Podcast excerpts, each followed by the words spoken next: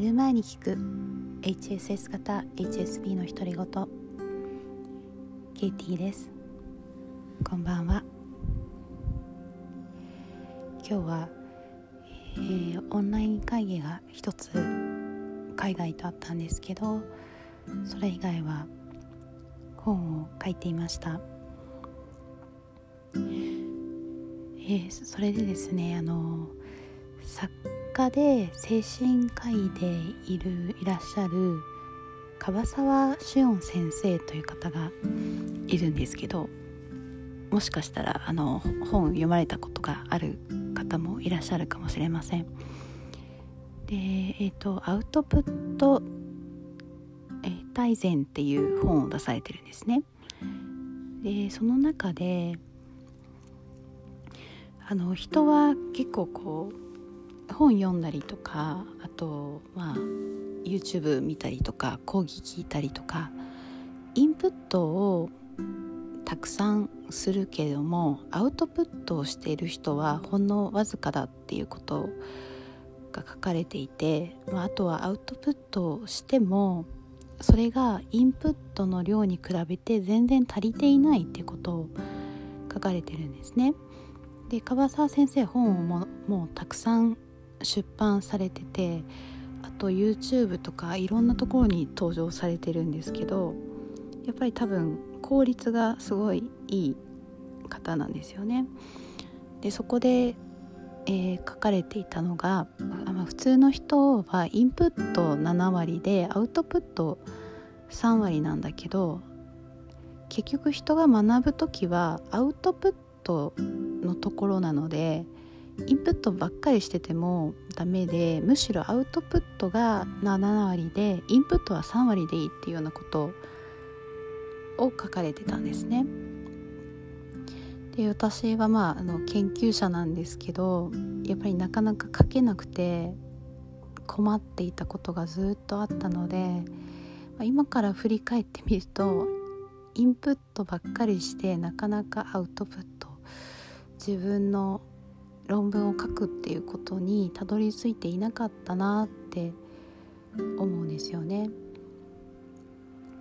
でやっぱりそれにはいろんな理由があるんですけど、まあ、一番大きいのは自信のなさと頭の中が整理されないと書けないって思ってたんですけど最近はあのー、割とまあ、あのその専門知識が自分の中で蓄積されてたっていうことはもちろんあるんですけどあと頭の中ももう随分整理され多少整理されてきたっていうのもあると思うんですけど、えー、アウトプットが増えてきた気がしています。むしろ最近ちょっとインプットが全然追いついてなくてあのあたふたしながら学びながら書いてるんですがおそらくそれぐらいでちょうどいいんですかね。で、えーと、今日言いたかったのがですねあの HSP の方は多分すごいハードル高く上げがちでアウトプットとか行動を起こしにくいと思うんですね。でえっ、ー、と私最近のモットーが、えー、重たいのをやめて軽やかに行こうっていうのがあってあのー、考えるじゃないですか。で考えて考えて考えて考えて行動に移すっていうことが多かったんですけどもしくは考えたままで結構まだ行動に移せてないっていうこともあったんですけどえっ、ー、と何ですかね。あの例えば以前お話ししたと思うんですけど結構ずっとブログとかあのポッドキャスト聞いてて、えー、会いたかった方がいたんですけど実際に、えー、その人のセッションを受けてみたらかなりがっかりしたっていうことがあったり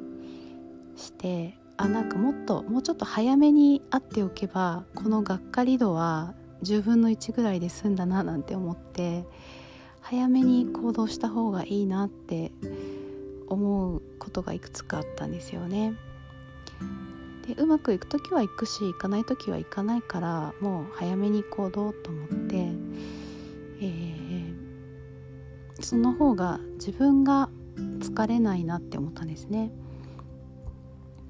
なんですけどなんか行動しようと思うとすぐハードル上げちゃうなって気がついたことがあって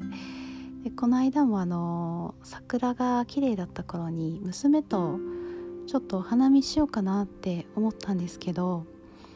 なんかすぐこうちゃんとやろうとしちゃうんですよね。でふっと我に返ってあもうでも桜ってすぐ散っちゃうし今日の学童の帰りに娘を迎えに行った時に、えー、すぐそばの河原でお花見できたらいいなって思ってなんか半日休み取ろうとかいろいろ思うと大変になってしまうのででその後もあじゃあお菓子買ってかないと娘が喜ばないなとか思ったんですけど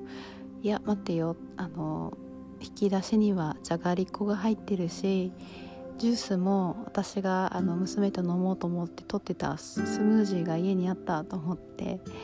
もう家にあるものを持ってピクニックシートを持ってでお花見に行ってでも娘はあのそれだけでやっぱり大喜びですよね。えー、なので、えー、最近思ったのは、えー、自分のハードルを下げてできる範囲でやってその代わりなるべく早めに行動してみるっていうことを意識的にやっています。であの研究の方ももう書けるところから書いてみる。変かどうかはもう後で考える。なんか変かなとかいろいろ考えちゃいますよね。そういうのは後回しと思って、えー、行動に移すようにしています。とこの間川沢先生があの言ってて、えー、いいなって思ったのが、まあ、私以前から運動した方がいいですよっていう話、まあ、私には運動が効きましたっていう話してると思うんですけど精神科医の川沢先生から見てもやっぱり運動ってすごく大事で、まあ、川沢先生は朝の散歩をすごく勧めているんですけど、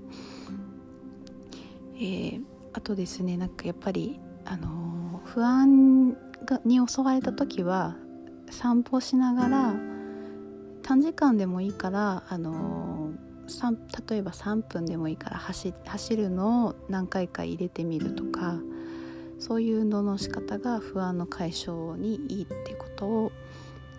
言っていました。もしよかったら試してみてください。今日もぐっすり眠れますように